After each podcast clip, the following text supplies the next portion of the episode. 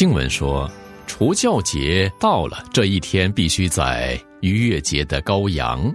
耶稣差派彼得和约翰说：“你们去为我们预备逾越节的晚餐给我们吃。”然后经文就提到他们预备的这个过程了。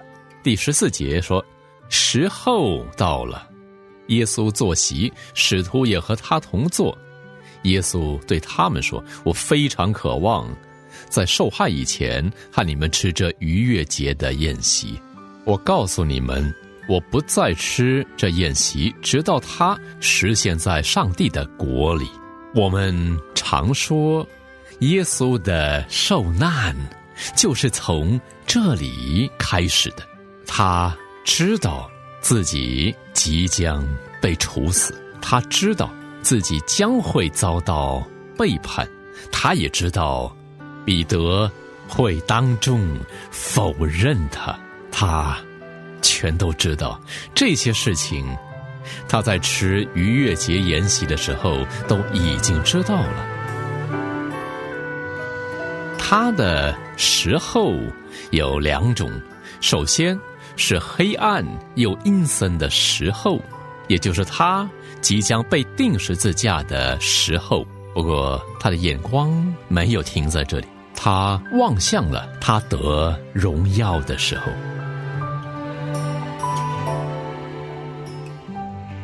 当年，在耶稣即将离开这个世界，回到天父家中的时候，他和门徒一起度过了逾越节。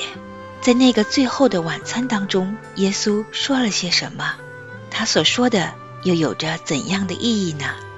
欢迎您收听《亲情不断电》特别专辑《耶稣所做的事》第八集《最后的晚餐》。由史普罗牧师主讲。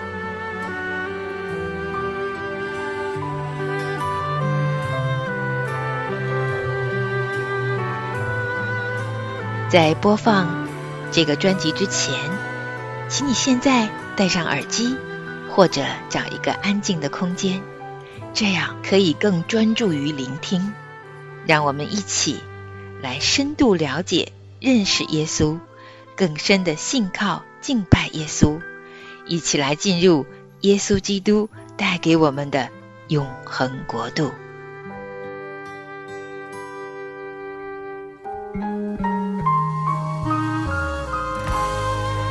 上次我们探讨了耶稣凯旋进入耶路撒冷，也提到说耶稣履行了旧约圣经里的三重职分，也就是先知、祭司。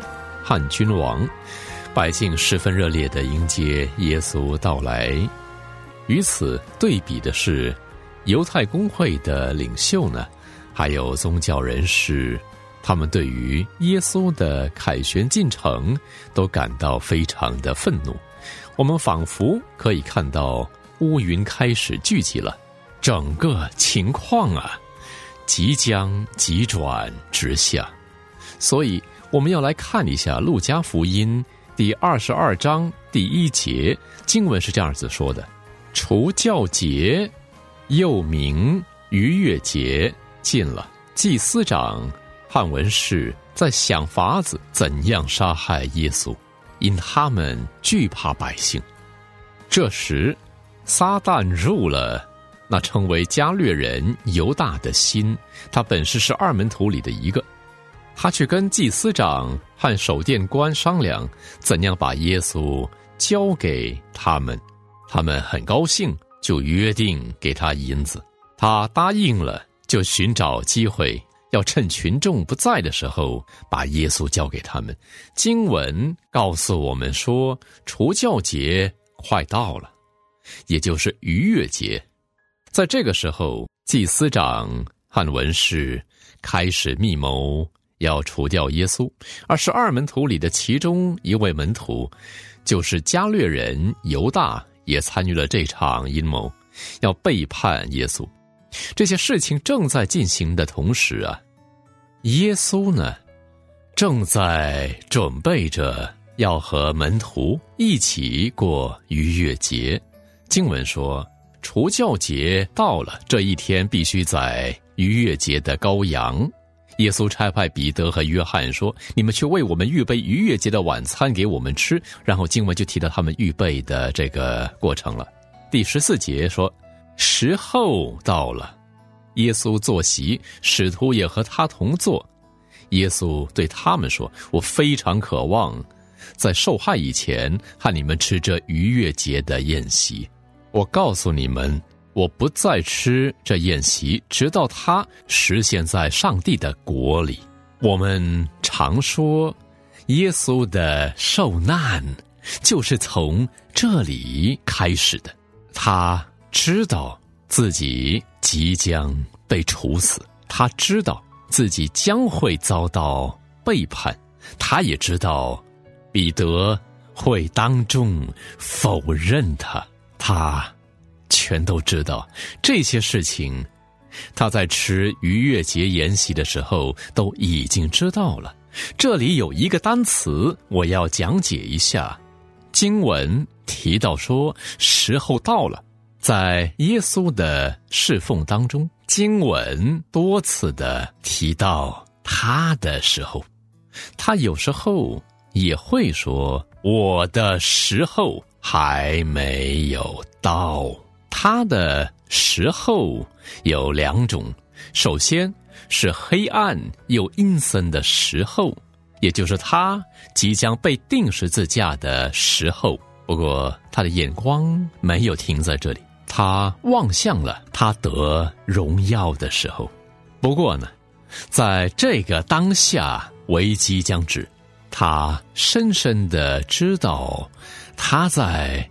世上的时间不多了，不要忘了，耶稣在这边吃逾越节的筵席时，距离他被定死的时刻只有不到二十四小时的时间，所以撇开他复活之后的事情不谈，这就是他活在世上的最后。一个夜晚，他非常想要把握这最后一次的时间，跟门徒一起过逾越节。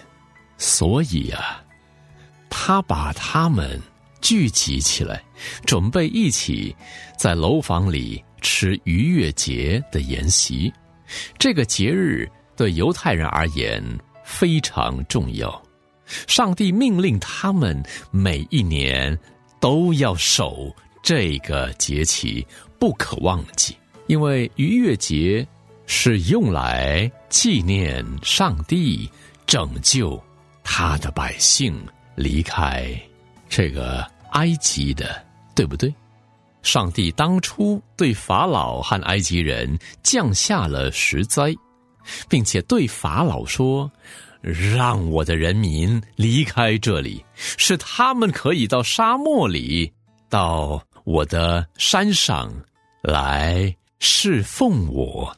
十灾的最后一灾是最可怕的，上帝击杀了法老和所有埃及人的长子，也击杀了他们所有投生的牲畜。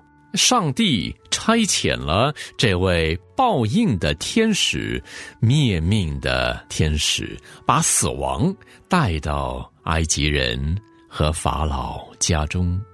同时，上帝也透过一些复杂的方式，来确保他的百姓和他们的牲畜不被这灾难波及。你们都知道他是怎么做的？他命令。每户犹太人都要宰杀一只没有缺陷的羔羊，并把这羔羊的血涂在门框上。这么一来啊，当灭命的天使来到的时候，看见门框上有羔羊的血，就会知道里面住的是犹太人，就不会灭他们的命了。这样。有在门框上涂羔羊之血的人家，就能免于上帝所降的灾祸。所以，我们知道，这就是旧约历史上最伟大的救赎行动了。上帝让犹太人的孩子活了下来，并且救他们脱离法老的迫害，脱离埃及人的捆绑，然后使他们分别为圣，做他的百姓，对他们说：“我要做你们的上帝，你们要做我的子民。”所以每年犹太人都会一起吃逾越节的筵席。每位父亲也都有责任，要向儿女说明为什么要吃逾越节的筵席了。我说过，逾越节主要是用来庆祝以前所发生的事情，是为了要纪念以前的事。上帝要他们不可忘记他们是怎么从埃及人手中被拯救出来的，不可忘记逾越节羔羊的血。但这个节日也不只是望向过去而已，在上帝的护理与安排之下，这个节日同时也指向将来那最后的逾越节。在那一天，完美的逾越节羔羊将会被杀献祭，并一劳永逸的完结献祭的制度。透过这完美羔羊的血，百姓。将会经历比出埃及还更大的拯救，不只是从法老手中被救出来，更是从撒旦的捆绑之中被拯救出来，脱离死亡。因为上帝将拯救他的百姓进入他所应许的天国，进到天上的耶路撒冷，进到天上的圣殿里。所以，耶稣把门徒招聚在楼房里，跟他们一起吃逾越节的筵席。他在逾越节筵席的过程中，改变了这个筵席的意义。你能想象，这对犹太人而言是多么重大的事吗？是谁胆子那么大，敢去修改逾越节的传统呢？只有一个人有权柄。来进行这么大的变动，那就是耶稣本人，因为逾越节的主角就是他，他就是逾越节的羔羊。上帝赋予他权柄，重新来定义，重新来诠释这个旧约圣礼。在我们探讨这些变动之前，我想再补充一点。基督在这里所做的事，不只是庆祝逾越节而已，同时也是完结了旧约，因为在这个楼房里，新约教会正式诞生。很多人认为教会是在五旬节那天才诞生的，我不这么认为。我认为教会是在这个楼房里诞生的，因为耶稣就是在这里设立新约的。每当一个约成立的时候，都需要以血为证，而耶稣在楼房上设立这个新约所用的血，就是隔天下午他自己被钉在十字架上所流的血。他再次宣告了新约的成立。他拿起饼，然后呢，改变。这块饼的意义说：“这是我的身体。”许多人为耶稣所说的这句话争论不休啊！他的意思是说，他真的变成了一块饼吗？是这样子吗？这里的“是”算是系词吗？意思是不是说这块饼就等同于他的身体？有很多人都是持这种观点的，马丁路德就是这么认为的，并且在这个议题上跟众改教家辩论。众人辩论说，这饼究竟等不等同于基督的身体？就像赫鲁雪夫之前在联合国会议上拿鞋子敲桌子一样，路德有次也猛敲桌子喊说：“Hoc est corpus meum, hoc est corpus meum，这是我的身体。”耶稣确实是这么说的。不过耶稣也说过：“我就是门，凡从我进来的必然得救。”没有人会把这句话理解为耶稣说他自己就是一片带有门把和门轴的橡木板。大家都知道，是这个动词经常也有代表的意思。在这个研习中呢，耶稣把一个在过去含有既定意义的元素。赋予了新的意义。如今线上的不再是逾越节羔羊，而是他自己的身体，他自己的生命啊！经文接着说，在他们吃完饭后，耶稣也照样举起了杯子。在逾越节筵席中，犹太人会不时举杯喝酒，耶稣同样也改变了这个动作的意义。他说：“这杯是我用血所立的新约。”是为你们流出来的，使罪得赦。你们每逢吃着饼、喝着杯，是表明我的死，只等到我来。有件事我觉得很特别，就是在早期的教会中，基督徒都是每个礼拜举行圣餐礼的，庆祝这个新约，而不是每年只庆祝一次，每个礼拜都庆祝。因为他们知道这么做能够有效的传达，并表明十字架与新约的重要性，表明那完美无瑕、被宰杀的羔羊所献上的赎罪祭有多么的重要。我们每次在教会举行圣餐礼的时候啊，就是在。庆祝这件事，各位都知道，许多教会都因为各自对圣餐的理解有所不同而分道扬镳。众教会在这件事上的争论不但绵延不绝，有时候还很尖酸刻薄、意气用事。大家都知道，圣餐的意义非常重要，不容小觑。但耶稣这句话究竟是什么意思呢？它与圣餐的关联是什么呢？以罗马天主教为例，他们发展了一个叫做变体说的教义。我相信你们都听过变体说的意思，就是在弥撒的时候，请稍微的注意一下了。饼和酒在本质上呢，就会变成基督的身体和。血，也就是说，耶稣的身体和血会真的出现在圣餐当中。他们采纳亚里士多德的分类观点，说每个东西都可以区分为实质与偶然性。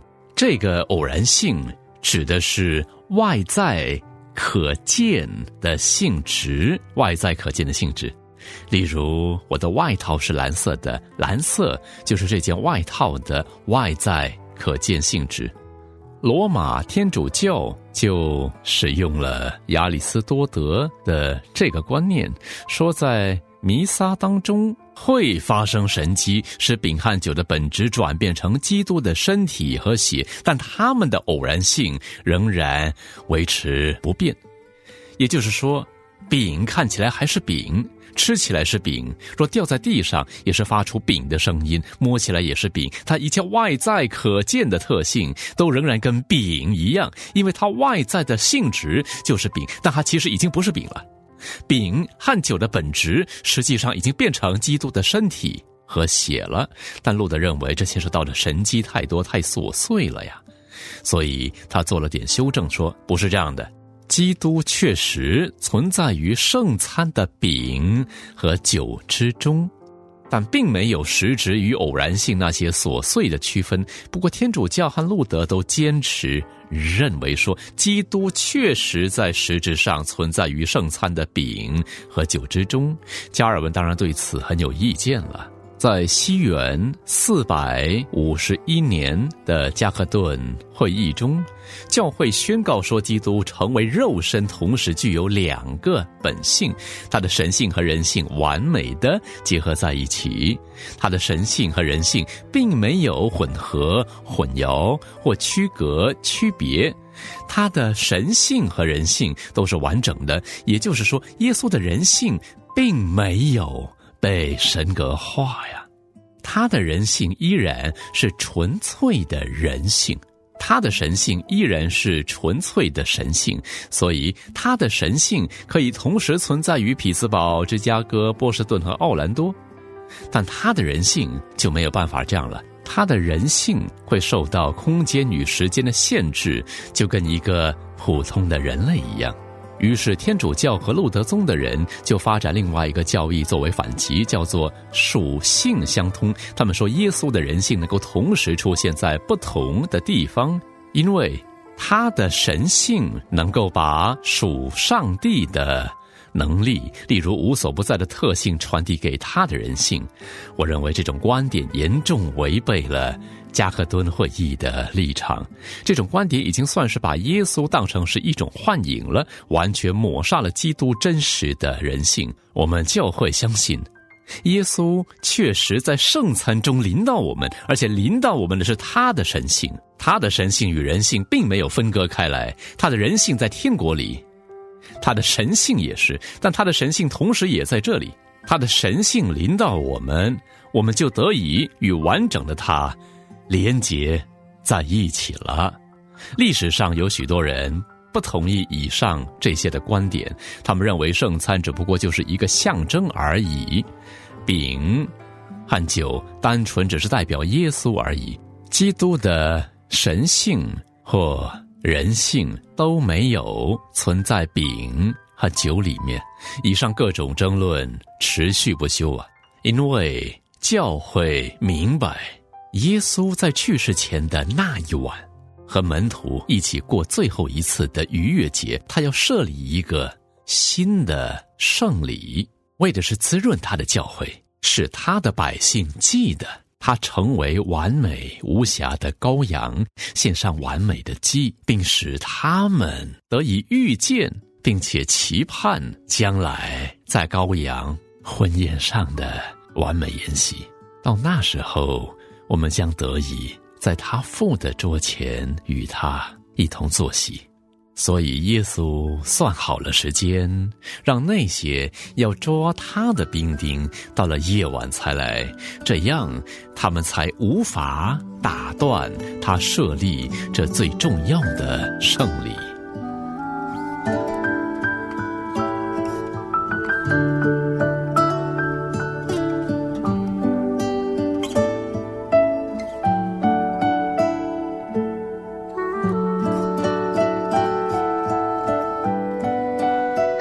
谢史普罗牧师精心为我们预备的分享，每一次都从他的分享当中能让我认识耶稣再多一点。在最后的晚餐之后，耶稣跟门徒们说了很多很多话，这些话记录在约翰福音十三章和十四章当中，节选一些耶稣所说的话，分享给听众朋友们。耶稣跟当时的门徒说：“小子们，我还有不多的时候与你们同在。后来你们要找我，但我所去的地方你们不能到。这话我曾对犹太人说过，如今也照样对你们说。我赐给你们一条新命令，乃是叫你们彼此相爱。我怎样爱你们，你们也要怎样相爱。”你们若有彼此相爱的心，众人因此就认出你们是我的门徒了。他还安慰门徒说：“你们心里不要忧愁，你们信神也当信我。在我父的家里有许多住处，若是没有，我早已告诉你们了。我去原是为你们预备地方去。”我若去为你们预备了地方，就必再来接你们到我那里去。我在那里，叫你们也在那里。我往那里去，你们知道；那条路，你们也知道。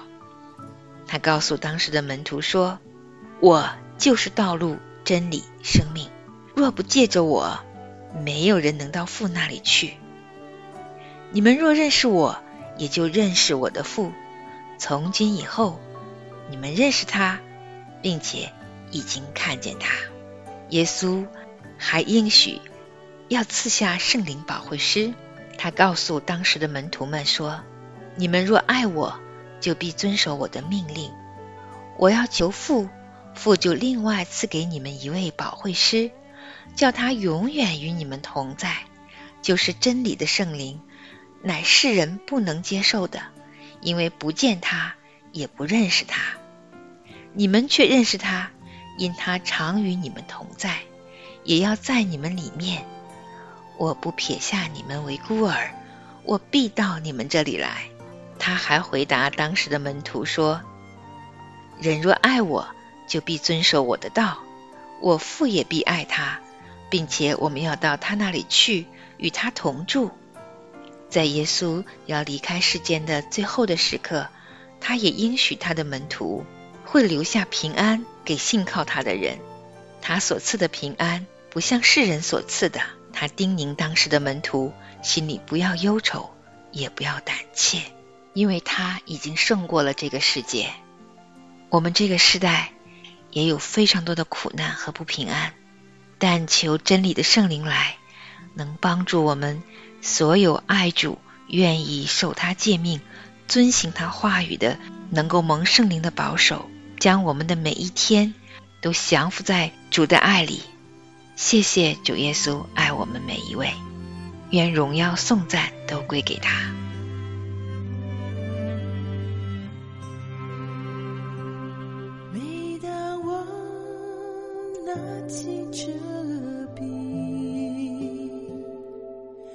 纪念你，亲爱耶稣，世界上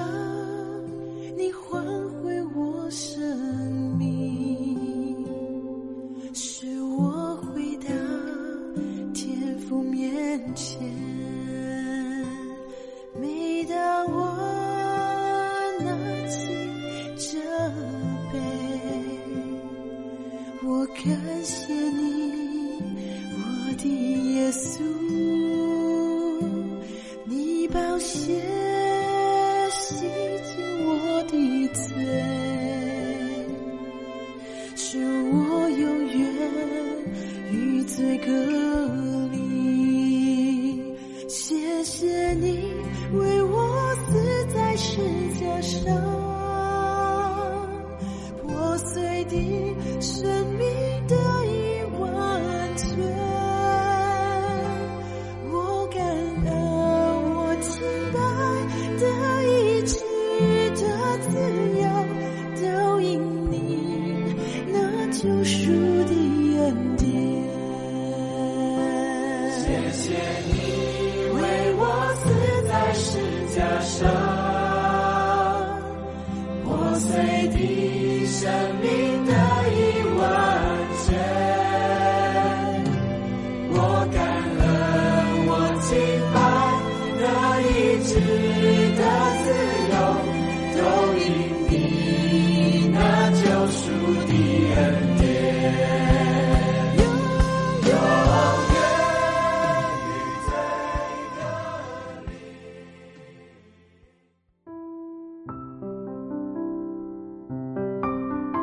亲爱的听众朋友，现在您正在收听的节目是由良友电台为您制作的，每周一到周五播出的《亲情不断电》，欢迎您与我们联络。